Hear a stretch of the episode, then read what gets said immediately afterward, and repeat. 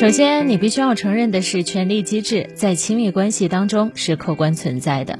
关系当中的权力是指一个人施加影响和控制的能力，而权力机制描述了权力怎么样影响两个或者很多人之间的关系。这几年有一部名为《辉夜大小姐想让我告白》的剧一直很火爆。这一部动漫讲述了发生在学生会会长。白银玉行和副会长四宫辉夜之间的恋爱头脑之战，他们两个人把双向暗恋演绎成了一场权力之争。玉行家平家境呢非常的贫寒，但是他的成绩很好，他很喜欢辉夜，但是又害怕，哎，他会不会嫌弃我？我不太敢主动去找他。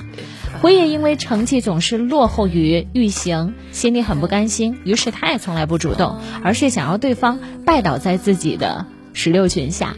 于是两个人谁都不主动，硬生生把恋爱变成了谍战。动漫已经跟了四年了，两个人还是没有在一块儿。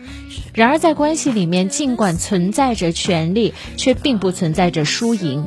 如果你非要把关系当做博弈，争一个输赢，那结果呢，只会是你们的关系。破裂。有一个日剧《失恋巧克力职人》就把这种爱情的决斗描绘的淋漓尽致。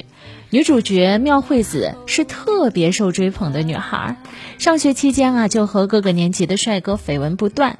她恋爱经验很丰富，并且非常理解直男的心思。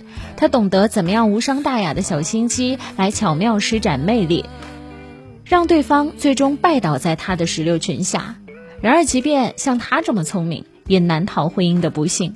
她的丈夫是她历任当中各方面最光鲜的，但是背地里却对她毫无尊重，动手动脚，甚至在争执当中一气之下打破了她的头。